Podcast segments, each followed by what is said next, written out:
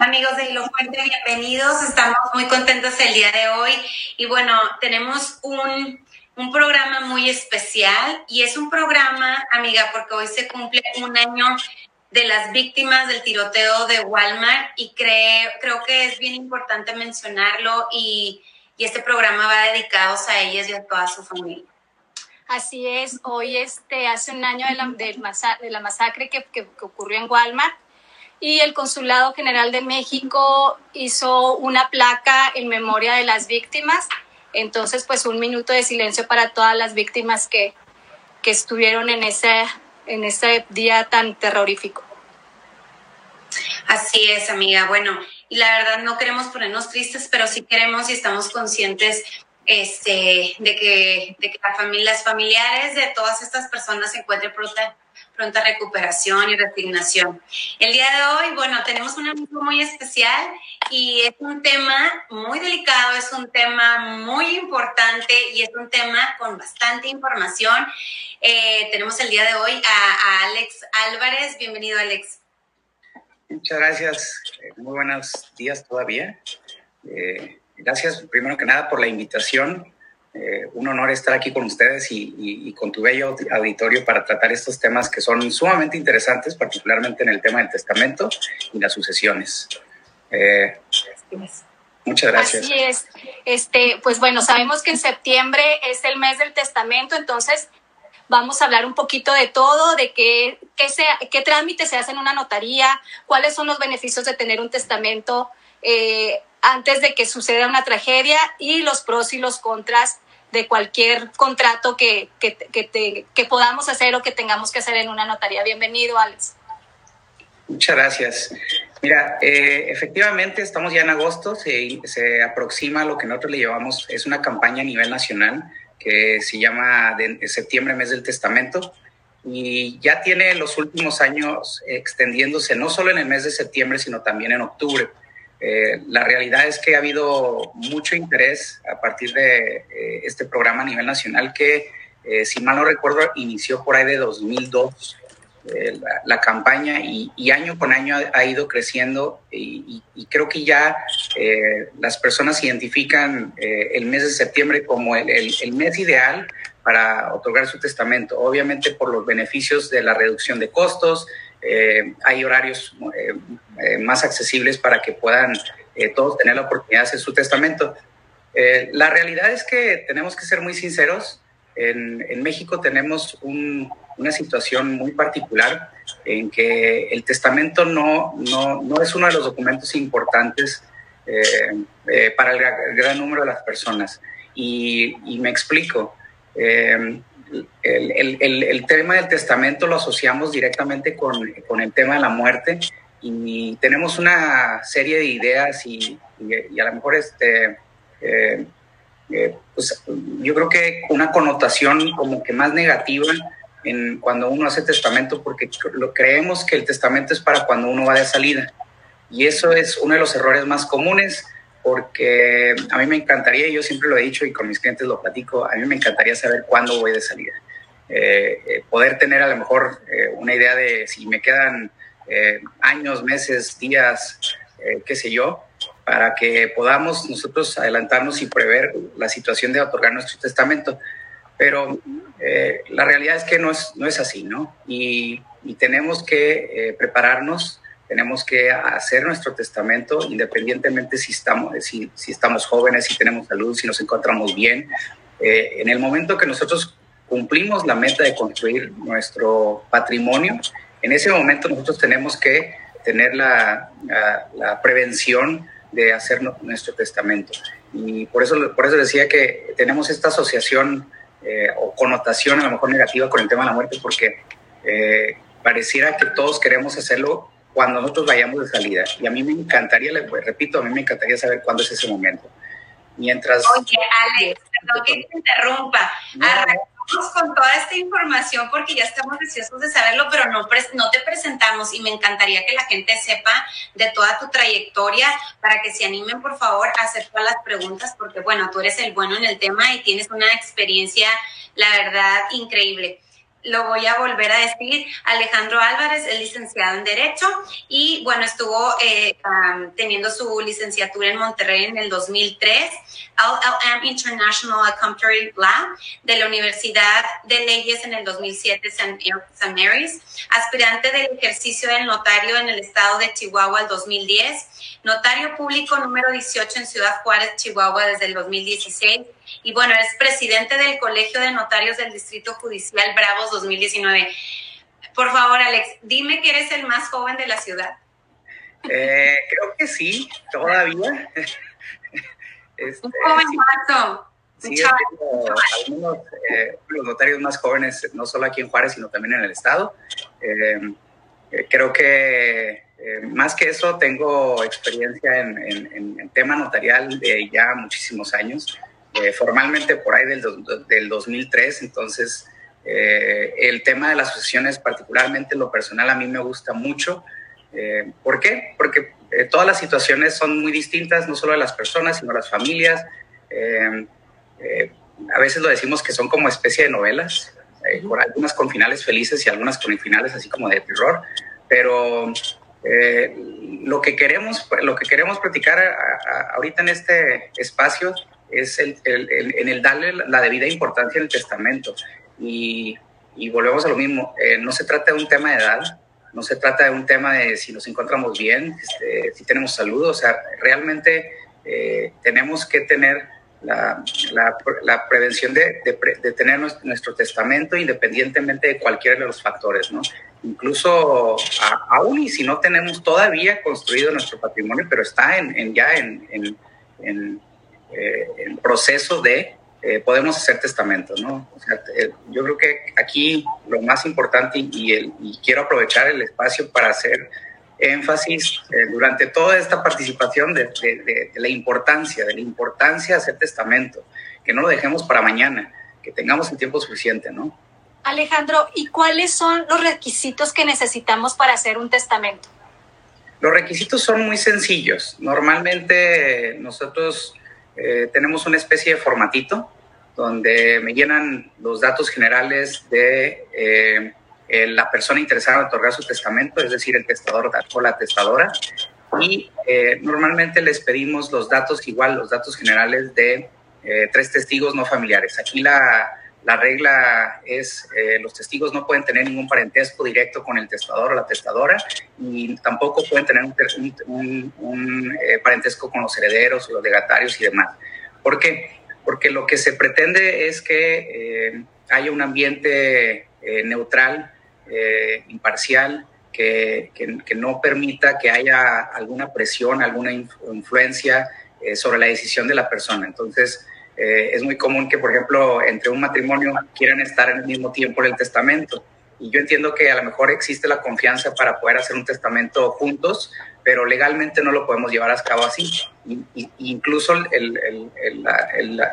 idea es que, eh, pues obviamente, eh, ni se puedan generar presión uno a otro con la simple mirada, ¿no? decimos que eh, que puede ser una, un realmente... El pellizco ahí en un lado, Alejandro. Una, debajo de la mesa, algo por el estilo. Entonces, eh, la ley nos obliga a que nosotros tengamos que crear ese espacio para que pues exista la confianza de que cada quien pueda manifestar su voluntad y su deseo sin que alguien, alguien o, o sin que se sienta presionado por la simple presencia de alguien. Entonces los, los testigos tienen que ser no familiares y ya llenando el formatito, tienen que venir a lo que nosotros le llamamos una, una entrevista, que básicamente es donde eh, eh, el notario platica con ellos, eh, básicamente es saber más o menos qué es lo que quieren hacer con su testamento, que, que, ellos ya, la gran mayoría ya llegan aquí con una idea, ¿no? Es decir, oye, yo quiero dejarle esto a Juan, yo quiero dejarle esto a María, o sea, ya tienen una idea muy clara y ellos nos platican y realmente nosotros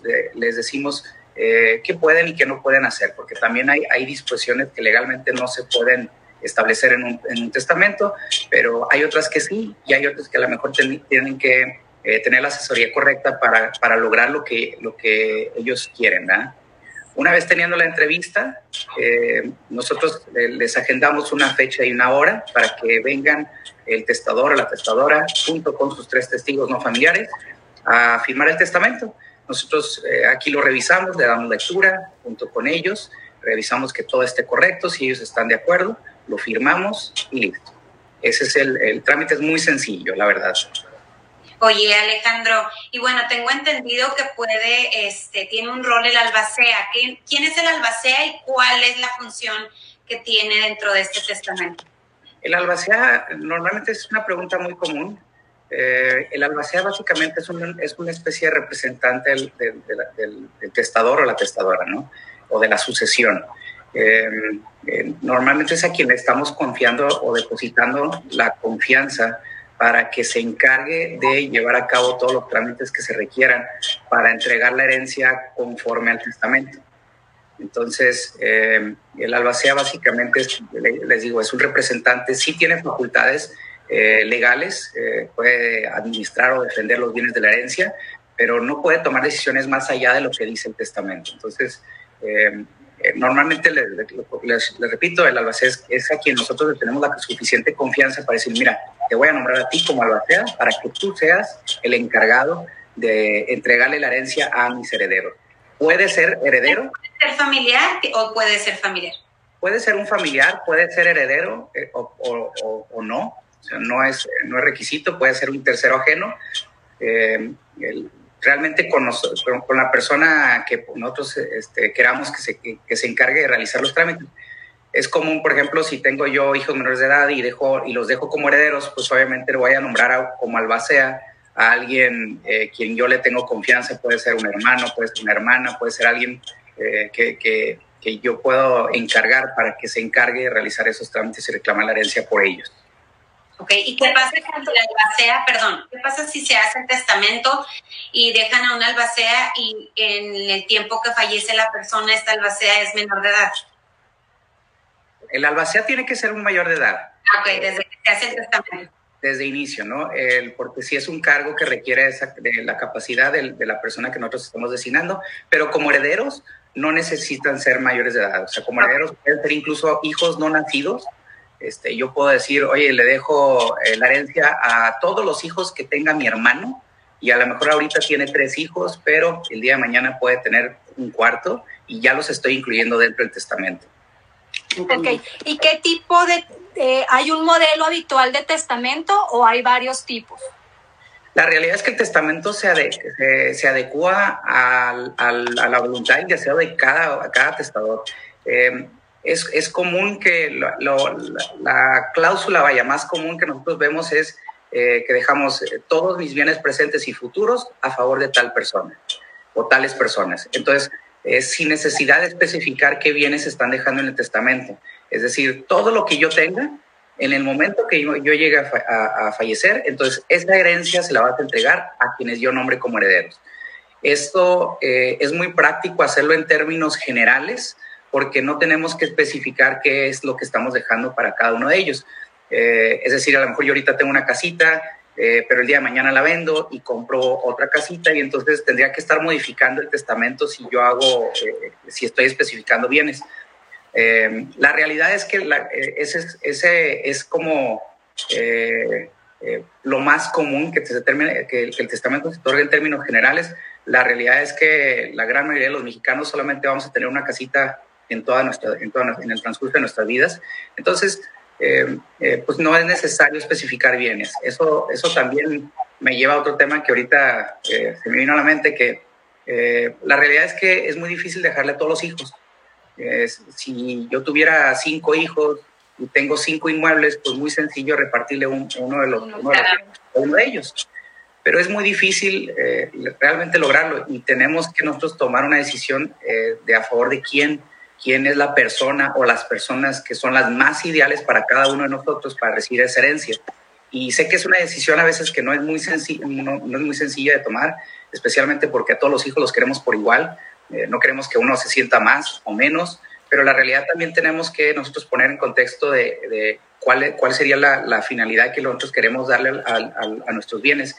Y siempre el testamento, nosotros hablamos de, es darle continuidad a nuestro patrimonio. El, el, gran problema de los intestados es que no logran ponerse de acuerdo. Y eso, eso es lo que eh, origina muchos problemas con, con, los bienes que eh, los intestados al no ponerse de acuerdo, literalmente los bienes a veces se quedan ahí, en, abandonados y olvidados, porque mientras no haya un, acuerdo, eh, pues la realidad es que no se puede avanzar con, con una sucesión intestamentaria.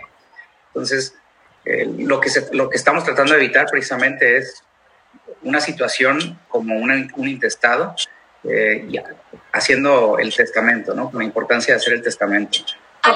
¿y en, un, en, un, en el testamento puede entrar alguna herencia?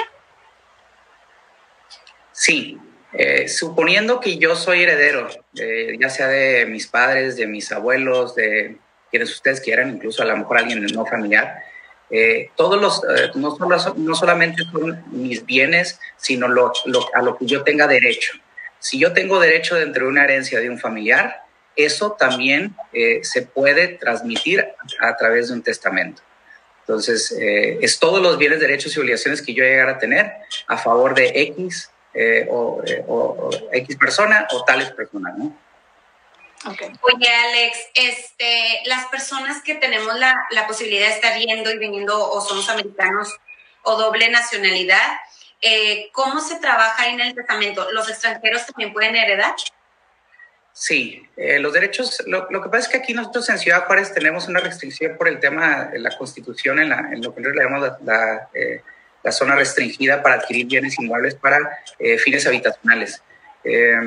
La realidad es que si bien no tienen, no, no, no tienen derecho a adquirir el inmueble, tienen derecho a, a, recibir la herencia. Entonces los derechos sí los pueden recibir aún no tengan reconocida la eh, nacionalidad mexicana.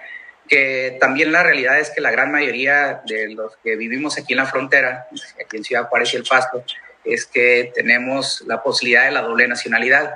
¿Por qué? Porque aquí en México, como derecho constitucional, ya sea que tengamos un padre, una madre o ambos eh, mexicanos, automáticamente nosotros ah, obtenemos la nacionalidad mexicana. Entonces es muy sencillo acceder a la nacionalidad mexicana eh, por el simple hecho del parentesco que nosotros tenemos, ¿no? el, el simple hecho de padres que tengamos eh, alguno de ellos mexicano, eh, con eso nosotros podemos tener ese, ese, derecho a la nacionalidad mexicana y poder adquirir bienes dentro de la zona, zona fronteriza, la zona restringida. ¿Cualquier persona común puede hacer un testamento? Sí, la, obviamente es, eh, es una persona mayor de edad, en pleno uso de sus facultades mentales. Nosotros cuidamos mucho el tema de la capacidad utilizamos lo que nosotros le llamamos un MMSE, que es especie de una eh, Mini Mental Status Examination, que es eh, básicamente para eh, ubicar a la, a la, persona en tiempo, lugar y espacio, eh, especialmente saber que, que está consciente en la decisión que está tomando, porque sí tenemos adultos con una edad mucho más avanzada que pues, sí, sí necesitamos cerciorarnos que efectivamente no solo están en pleno de sus facultades mentales, pero, pero que tienen, eh, que pueden manifestar su deseo y su voluntad de una manera clara. En ese caso, perdón amiga, en ese caso cuando es una persona adulta mayor de la tercera edad, ¿va alguien con él? O ustedes, como dices tú, tú le haces, tú le haces esa evaluación y ya dependiendo del resultado se puede hacer el testamento.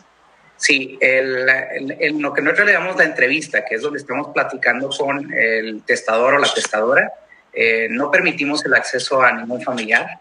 Uh, ¿Por qué? Porque eh, eh, sienten, sienten que no están en un ambiente en donde puedan manifestarse libremente. Entonces, para ellos es, es, es, es muy importante estar en un lugar eh, que les permita tener esa, eh, esa apertura y esa confianza para manifestar lo que ellos quieren hacer con su testamento y no sentir la presión de un familiar que los está viendo y que les está diciendo, oye, este, le deberías de dejar a mi mamá o a mi tío. Entonces, ese tipo de presiones las tratamos de evitar precisamente para que eh, pueda manifestar así libremente su deseo. Cuando una persona muere intestada, Alejandro, eh, a dónde se van esos bienes, qué es lo que sea, eh, es lo indicado hacer. Mira, el, intestado es un tema muy complejo, eh, que, la realidad es que aquí estamos, aquí lo que, lo que queremos es evitar esa situación.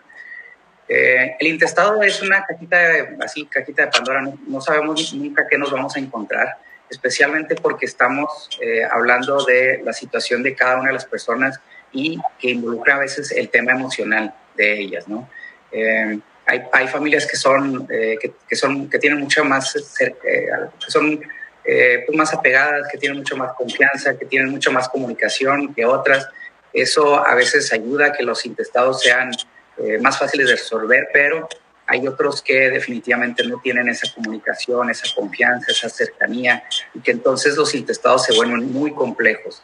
Y pongo el ejemplo, eh, eh, pudiera ser el caso de que fallece papá y mamá, dejan una casita y ya vemos a lo mejor cinco hijos como, como herederos, posibles herederos conforme la ley de un intestado.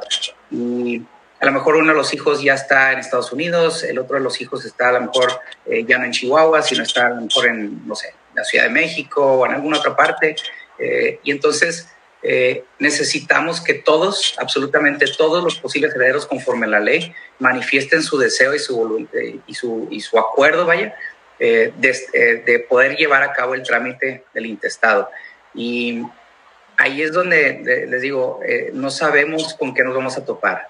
Hay, hay personas que eh, tienen un apego sentimental a los bienes que no les permite a veces tomar decisiones y que entonces nos topamos con esto de eh, si tenemos cinco hijos y uno no está de acuerdo con, con vender la casita, literalmente no se vende. O sea, eh, mientras no hay un acuerdo entre todos los, los herederos, eso, se, eso se, generaría como un conflicto que se tendría que resolver en, en un juzgado para que puedan resolver si pueden o no vender la propiedad de la que estamos, eh, de la que estamos hablando. Entonces, el intestado es, es un tema muy complejo porque tiene que ver mucho con las emociones, con las personas, eh, con el tema, incluso hasta su ubicación geográfica, para que eh, ellos accedan. Ahora, si estuvieran en Estados Unidos, si estuvieran en Ciudad de México, claro que pueden otorgar un poder para que ellos nos represente dentro del, del, del intestado, pero tienen que hacerlo, ¿no? El simple hecho de que ellos eh, no hagan algo al respecto o que no manifiesten su voluntad, ya sea eh, firmando ante notario, entonces difícilmente van a poder continuar con el trámite y terminará eh, inevitablemente en los juzgados. Alejandro, por ejemplo, ya pues dejas tu testamento listo, hay, como dices tú, más de cinco hijos, y en ese testamento uno de los hijos no está de acuerdo y quiere una revocación. ¿Se puede hacer? Mira, eh, aquí tenemos uno de los ejemplos eh, que más me gustan utilizar es el ejemplo del, testamento de Juan Gabriel. Aquí en Juan Gabriel, aquí en Juárez y en El Paso, todos, todos, todos, absolutamente todos lo conocemos, muy querido por, por los juarenses y por, por el, la frontera. Entonces, eh, es, un, es un ejemplo que utilizamos para poner en contexto la importancia y la fortaleza del testamento. El testamento se hace ante, ante notario, ante tres, eh, tres testigos no familiares, eh, en el cual se manifiesta la voluntad sin una presión o influencia sobre la decisión de la persona para evitar esos posibles problemas el día de mañana. la realidad es que el testamento va por encima de, de quien sea, ¿no? Estén o no estén de acuerdo, eh, el ejemplo del testamento de Juan Gabriel es uno de ellos que eh, se hizo conforme a la ley ante notario y todo, todo lo demás. Y claro que hubo hijos, se dejó a favor de uno de los hijos, eh, dejando fuera a varios hijos reconocidos legalmente por, Juan Gabriel. y después empezaron a aparecer estos otros hijos biológicos que también reclamaban su parte dentro de la herencia, pero la realidad es que el testamento va por encima de todos. Eh, es, es, mi deseo y mi voluntad plasmada en un documento eh, público ante notario para efectos de que yo pueda decidir a favor de quién o de quiénes van a quedar mis bienes. Mis bienes. Entonces, eh, sí, sí puede haber inconformidades, sí puede haber reclamaciones, sí puede haber litigios, pero se resuelve siempre que el testamento, siempre y cuando esté hecho de esta manera ante notario, eh, no hay manera que lo puedan eh, eh, realmente impugnar simplemente por caprichos o porque simplemente no están de acuerdo. Entonces, aquí le estamos, es un ejemplo muy bueno para, para, para reconocer que eh, la forma ideal de dejarle nuestros bienes a, nuestros seres queridos es a través del testamento. Eso es lo que, lo que nos va a dar la tranquilidad y la paz que, que nosotros buscamos. Y que independientemente si les agrade o no, el testamento es mi decisión le puedo dejar incluso a un familiar, a, un, a, alguien que no es mi familiar. O sea, yo puedo dejarle a alguien, este, a mi vecino, a mi compadre, a quien yo quiera, y, si mis hijos no, está, no estuvieran de acuerdo, tendrían que de todos modos respetar la decisión porque así lo, así lo plasmé en un documento público, en un testamento público ante notario y que entonces no, no, hay, no hay manera de que ellos puedan realmente hacer algo al respecto. Oye Alejandro, y bueno, los herederos tienen también el derecho de rechazar esta herencia.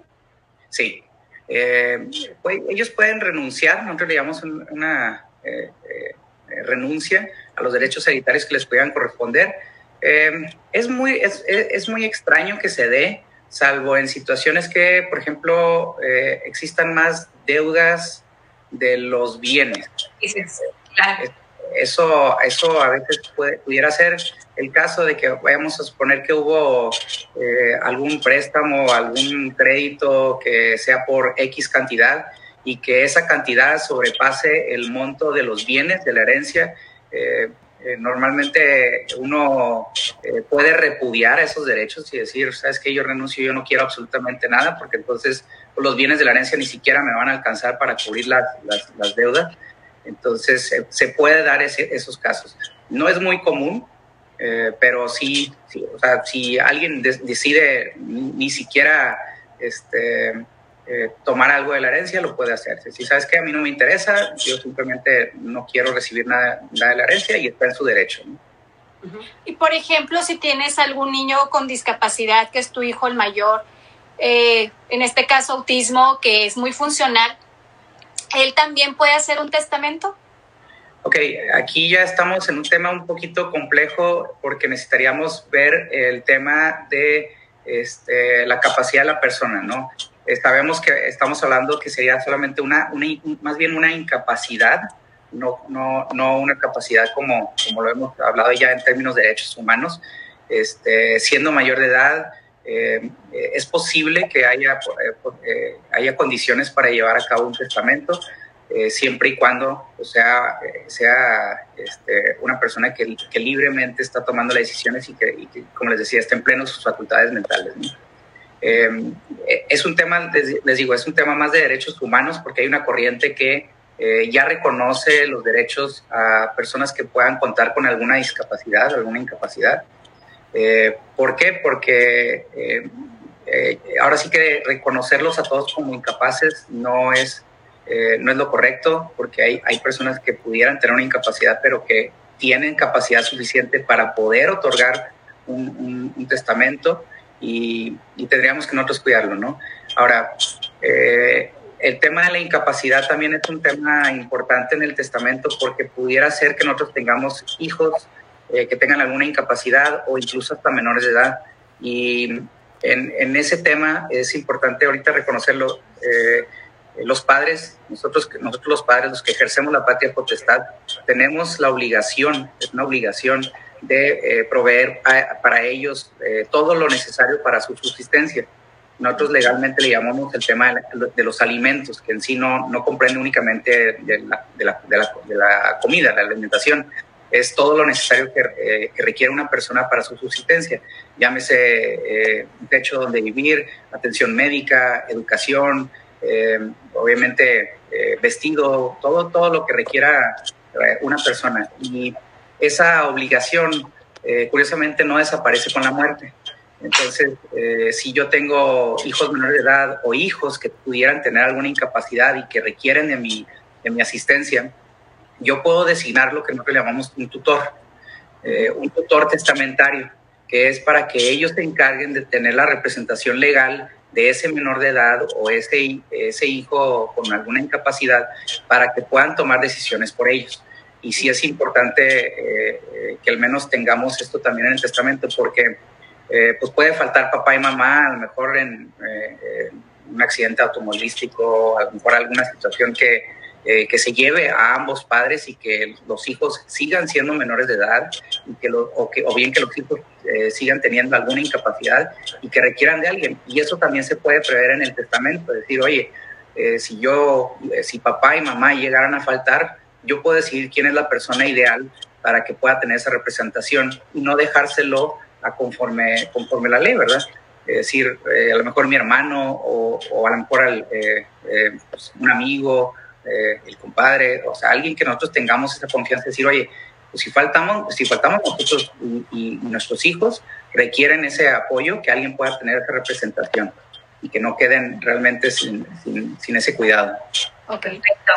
¿Qué pasaría eh, si el heredero fallece antes que el testador? Ok, eh, aquí hay dos, hay dos supuestos que normalmente se establecen en los testamentos y eh, nosotros le llamamos el, derecho de acrecentar, que es una posibilidad, o bien el derecho de sustitución. Eh, el derecho de acrecentar básicamente es cuando son varios herederos, supongamos que son tres, eh, si llega a faltar uno y llega a fallecer antes que el testador, entonces con el derecho de acrecentar, si son tres, crece la porción de cada uno de ellos y en vez de recibir, de repartirse la herencia entre tres, se reparte la herencia entre dos. Okay.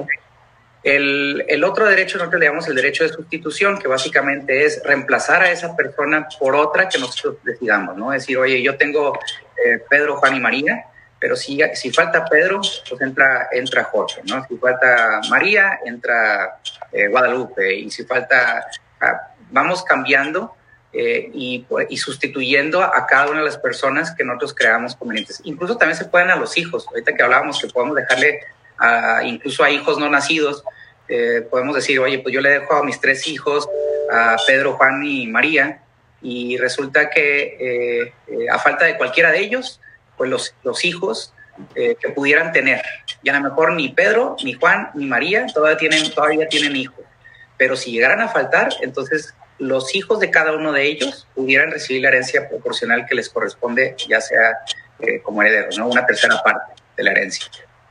¿Cuántas veces puedes cambiar el testamento? Es ilimitadas, este, es un derecho que tienen las personas de hacer el testamento eh, cuando quieran y, modificarlo cuando, cuando así lo deseen. Eh, lo que nosotros vemos mucho es que cuando, cuando se hace testamento a muy temprana edad, o sea, a lo mejor es, ah, siendo eh, pues, joven, la realidad es que sí, sí vemos modificaciones conforme va avanzando el transcurso del tiempo, ¿no?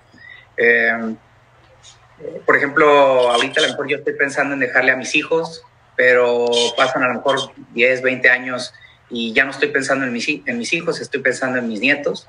Pasan otros 10 años y a lo mejor ya los bisnietos, perdón, ya estoy pensando en los bisnietos más que los nietos. ¿Por qué? Porque al final del día lo que queremos es encontrar a la persona o a las personas que, para cada uno de nosotros creemos que son las más ideales para recibir la, herencia. Y el testamento tiene una finalidad que, que no la hemos platicado, pero que sí es importante, que es el tema de eh, darle continuidad a mis bienes, a, mi patrimonio, a eso que nosotros construimos a base de mucho trabajo, sacrificio, a veces sudor, lágrimas, eh, eh, para poder construir ese patrimonio y darle esa continuidad.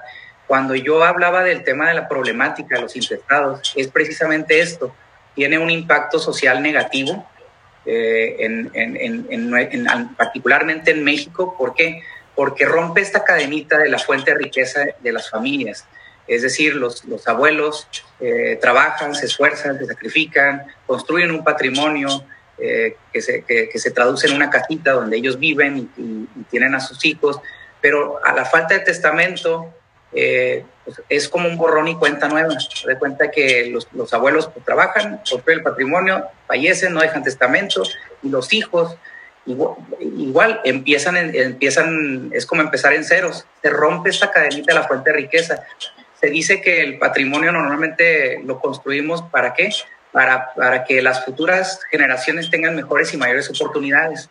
Entonces, si nosotros, eh, los mexicanos, estamos eh, eh, rompiendo esa cadenita de la fuente de riqueza y que todos, ya los, los abuelos empiezan y borrón y cuenta nueva y los, los padres igual trabajan, se esfuerzan, construyen un patrimonio, no dejan testamento, fallecen, es un borrón y cuenta nueva, porque la gran mayoría de esas propiedades muchas veces se quedan sin poderse reclamar. Es muy común ver, en, no solo aquí en Juárez, en todo el país, porque es una problemática eh, a nivel nacional, en cuanto al testamento, eh, de, de, la falta de testamento, en que vemos casitas, ya sea en la misma calle donde, donde, nosotros vivimos o en la colonia donde nosotros vivimos, casitas que son muy fáciles de identificar porque están completamente abandonadas y olvidadas, algunas desmanteladas y vandalizadas. Y siempre que vemos estas casitas, yo siempre les, les platico a, aquí a, a, a las personas que vienen con nosotros aquí en la notaría, que eh, recuerden que cuando vean una casita en esas condiciones, cayéndose así, cayéndose a veces hasta pedazos, recuerden que detrás de esa casita hay una historia. Hay una historia de una persona, de una familia, eh, que a base de mucho trabajo, mucho sacrificio, lograron construir ese patrimonio y que, lamentablemente por la falta de un testamento muchas las veces se pierde. Y eso es, eh, eso es lo que tenemos que tratar de aprender a romper ese ciclo vicioso, ese, ese de dejar todo hasta el, hasta el último, hasta el final, de prepararnos, de, realmente eh, tomar mayor conciencia de que eh, la realidad es que no sabemos cuándo, cuándo vamos a fallecer y, que, y, que, tenemos que cuidar no solo el patrimonio que estamos construyendo, sino también a nuestros seres queridos. Y por eso la importancia del testamento nuevamente. ¿no? Así es. Y bueno, Alex, tienes toda la razón en lo que estás diciendo y, es bien importante tener conciencia porque, pues sí, como mencionas tú, dices, bueno, de aquí que me pase algo, desde de aquí que me haga viejito y vaya a pasar, creo que es buen momento. Y por eso platicábamos el fin de semana con este, unas personas y se acercaron y nos preguntaron que, a quién íbamos a tener el lunes. Y nos decía que, eh, eh, que habían escuchado que había un pariente de ellos, ¿no? Que les había dejado toda la herencia al perrito. Entonces, en estas ocasiones, ¿qué es lo que pasa? O sea, hay personas que no tienen tantos familiares directos o hijos y se lo quieren dejar a los animales. ¿Qué procede con eso? Bueno, aquí en México todavía no llegamos a ese punto. Es, eh, común que a veces les, les, preocupe quién se va a quedar con sus eh, mascotas, ya sean perritos, gatos, lo que sea, ¿no? Y eh, la realidad es que sí tienen que ser personas reconocidas legalmente para, que, para efectos de que puedan recibir la herencia. Entonces, eh, pues, queda un poquito fuera, pero sí sigue generando un poquito de, de inquietud este tipo de, de preguntas, eh, particularmente a veces también con, con, con bienes eh, que a lo mejor no tienen un valor económico, pero tienen un valor sentimental. Y lo vemos, por ejemplo, con, eh, ¿a quién le voy a dejar la vajilla de la abuela? Uh -huh. este, y a veces son, son bienes que, son, que, no son, eh, que no son fáciles de, o, que no son susceptibles de identificar de una manera clara y que sí nos pudiera generar un problema, porque si yo describo una vajilla en el testamento como una vajilla blanca, eh, redonda, eh, que a lo mejor no tiene muchas características distintivas, entonces eh, es, muy, es muy complicado que tengamos la, al menos la tranquilidad la certeza de que esos bienes se vayan a entregar particularmente a la persona. ¿verdad? Eh, eh, entonces, creo que eh, más que nada en el testamento nos estamos preocupando obviamente por los bienes que, que tienen un valor económico, que sí se pueden establecer eh, bienes sentimentales, pero que, eh, que tienen un valor sentimental, pero que sí tienen que ser eh, identificado, identificados de forma plena para no generar un problema el día de mañana. Eso sí eh, es, una, eh, es algo que sí vemos comúnmente con algunas preguntas que nos hacen en, en torno a los testamentos. Alejandro, ¿y se puede eh, heredar los bienes, pero no las deudas o heredas todo? Hereda todo, ¿eh? Eh, se hereda todo. Si yo eh, tengo un bien que vale 100 pesos, pero actualmente eh, contraje una deuda de 200, eh, era lo que les está diciendo, ahorita tengo ya más deuda que bienes, pero eh, si al final del día, cuando yo llegara a fallecer, esas deudas ya no existen, pues esas deudas ya no, ya no, esas obligaciones no se transmiten dentro de la herencia. Pero sí, sí, sí es cierto, ¿eh? O sea, todo, todo se transmite, no solo los bienes, sino también las deudas. Okay. Oye, Alex, ¿y hay eh, testamentos especiales? Estábamos leyendo. Hay un testamento eh, que le llaman el hológrafo, que es el que se, eh, se, otorga en registro público de la propiedad. Nosotros como notarios obviamente no los recomendamos para nada. ¿Por qué? Porque no tiene esto que platicábamos de las formalidades que nos dan esa tranquilidad y esa paz en el, en el otorgamiento de nuestra disposición testamentaria. Entonces, tienen una serie de problemas, eh, particularmente porque se tiene que hacer en puño y letra, eh, eh, se tiene que hacer en dos tantos, los dos tantos tienen que coincidir, normalmente no reciben una asesoría adecuada por un abogado, pueden poner disposiciones que legalmente son nulas. Hay, hay, muchas, a lo mejor, inconsistencias en la identificación de los bienes. Y luego uno de los problemas más comunes es que el sobre se los llevan a sus casas debidamente sellados y firmados y la ley no permite que cualquiera abra el documento sino tiene que ser a través de un juzgado. Ese es otro, ese es otro problema, que también la sucesión se puede reclamar únicamente por juzgado.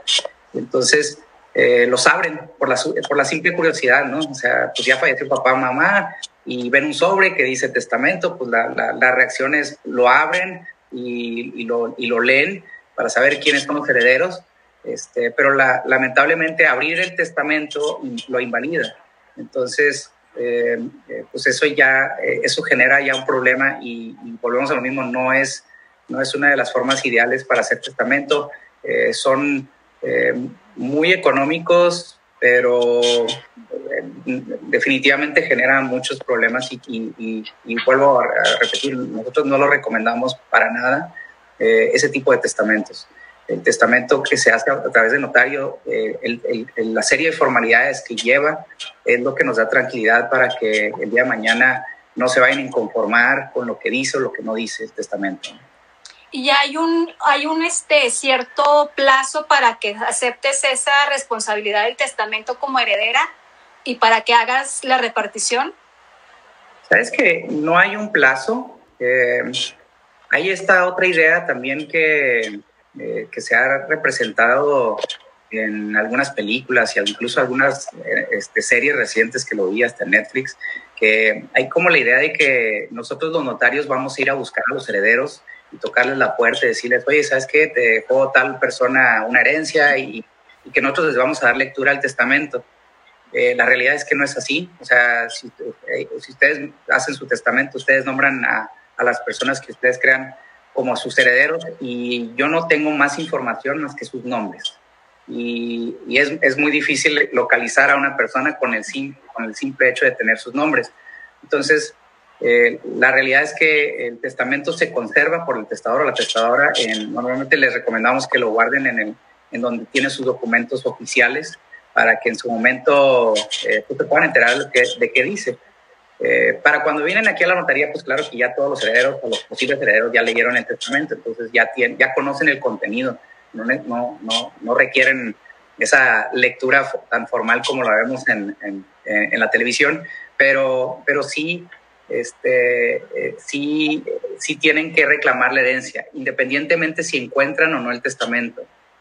Yo lo que les comento es, entiendo que a lo mejor si fallece papá y mamá, al día siguiente no van a estar reclamando la herencia. Creo que, eh, creo que a lo mejor no sería lo, más correcto, eh, que lo pueden hacer, sí, pero creo que tiene, tenemos que permitir que pase un tiempo suficiente para que eh, podamos ya superar esta, este duelo de la pérdida de un ser querido y demás y luego ahora sí acercarnos por una notaría en un, en un, plazo razonable, ¿no? A lo mejor yo, yo estaría hablando a lo mejor un año, este, máximo dos años, para que podamos empezar a reclamar los bienes que dejaron eh, eh, nuestros seres queridos, nuestros familiares. El problema que nosotros vemos, y, que esto también es, eh, es, es pues, son cosas que nos vienen a complicar los intestados, es que dejan pasar mucho más de ese tiempo. No un año, dos años, vemos cinco, diez, veinte años para que empiecen a reclamar los bienes de herencia. Y lamentablemente en 20 años pueden suceder muchísimas cosas. Eh, eh, hablando ¿Cómo te das cuenta, Alejandro, perdón, cómo te das cuenta si realmente dejaron un testamento? Si a lo mejor, pues no sé, a lo mejor no tienes esa comunicación con tu papá o te da vergüenza porque, pues no sé, como que esos temas no son como muy recurrentes de platicarlos, ¿verdad? Y no están, no están, no está el testamento en los papeles eh, más importantes, no sé, en el archivero o no sé. ¿Cómo te das cuenta que sí hizo un testamento? Sabes que el testamento le pueden suceder muchas cosas. El original que nosotros les entregamos a los clientes, a los estadores, es eh, lo que le llamamos nosotros un, un, testimonio, que es el primer original del testamento. Eh, ese, ese testimonio lo pueden conservar, como dices tú, en, su archivo y le pueden suceder muchas cosas. O sea, se los pueden robar, se puede extraviar, se puede quemar, se puede mojar, se puede literalmente destruir y ni siquiera eh, que los herederos tengan eh, oportunidad de conocer qué es lo que decía el testamento. Ahora, el testamento, el original, siempre lo va a conservar el notario. o bien en el archivo de, notarías, que es el que lleva el, control de todos los libros que llevamos los notarios en el Estado, que se conservan para que eh, alguien nos pueda no solo consultar, sino también expedir nuevamente ese documento en, en, el futuro. Ahora, ¿qué tienen que hacer? Tienen que iniciar con la sucesión para poder saber si existe o no un testamento. ¿Por qué? Porque cuando hace, alguien hace un testamento, nosotros tenemos la obligación por ley de dar lo que nosotros le llamamos un aviso de testamento se lleva una base de datos a nivel estatal, aquí en Chihuahua, y a nivel nacional, en todo México, de, los, testamentos que se están otorgando día, día a día. ¿Para qué? Para protección no solo del testador, sino también protección de los herederos, o de los posibles herederos. Eh, y, y, me explico todavía más. Hay personas que hablábamos que hacen tres, cuatro, cinco testamentos en el transcurso de sus vidas. Y a veces nos pasa que nos traen el testamento que más les conviene y entonces me traen el testamento y vengo a reclamar la herencia. Aquí dice que yo soy el heredero, me traen el acta de función, inician con el trámite. Y en cuanto iniciamos con el trámite, igual yo legalmente tengo la obligación como notario de informarme si existe o no otro testamento. Y resulta que me aparecen otros tres. Y entonces yo tengo que tomar como válido el último testamento eh, que, fue otorgado, porque ah, así, lo, así lo establece la ley de que el, el testamento posterior va revocando el anterior. Entonces, ya teniendo, eh, perdí un poquito de comunicación. A ver, ahí nos escuchas. Sí, ya. Sí, ¿verdad? Ok. Eh, entonces hablábamos de que eh, tenemos, con esto ya nosotros podemos irnos informando de cuál es el testamento, el, el último, ¿no? Y podemos saber a lo mejor si se otorgó en la Ciudad de México, si se otorgó en, en, en Chihuahua, si se otorgó en cualquier otra parte, y nosotros solicitar eh, una copia de ese testamento para saber en qué términos viene y quiénes son los herederos. Entonces, eso es para protección del testador y de los herederos, para que eh, queden protegidos y que se cumpla la voluntad con el último de los testamentos. Independientemente si no hubo otro y nada más hubo uno, pero que tampoco tienen conocimiento a la hora de reclamar la herencia legalmente, aquí ante notario, les digo, va a salir esa información. Y les voy a decir, oigan, señores, ¿saben qué? Aquí hay un testamento que dejó su padre, necesitamos solicitarlo para saber qué es el contenido y qué dice, y este, obviamente si son, eh, pues saber quiénes son los herederos conforme al testamento. Entonces, ese es, un, es un mecanismo que la ley nos permite para poder proteger ese tipo de situaciones. Claro que sí. Muchísimas gracias a toda la gente que nos está escribiendo. Bueno, están haciendo preguntas este, nada más para retomar, porque ya se platicó esto desde un principio. Saludos, Suami Mesa, gracias por, por su pregunta. Dice, un ciudadano americano puede estar en el testamento de un mexicano, cierto, ¿verdad, licenciado? Sí, puede, ser heredero, simplemente lo único que no puede hacer es adquirir algún inmueble con fines eh, residenciales. Perfecto. Eh, saludos, mi querido amigo Roberto Wallace. Y bueno, nos dice que si puede rechazar el testamento cuando tiene más deudas que, bienes. Y bueno, lo confirma, lo confirmaste ahorita, ¿verdad? Perfecto. Y bueno, eh, Alex, cuando las personas ya están, eh, no sé, por X o Y razón en el hospital, que están muy enfermas y que no sabían que tuvieran alguna enfermedad y mueren en el hospital, me ha tocado casos saber que quieren heredar a sus médicos. ¿Procede todo esto, Legalmente en México no. Este, quien está atendiendo los cuidados eh, eh, eh, no, no, tiene, obviamente, conforme a la ley, la, la, capacidad de poder heredar.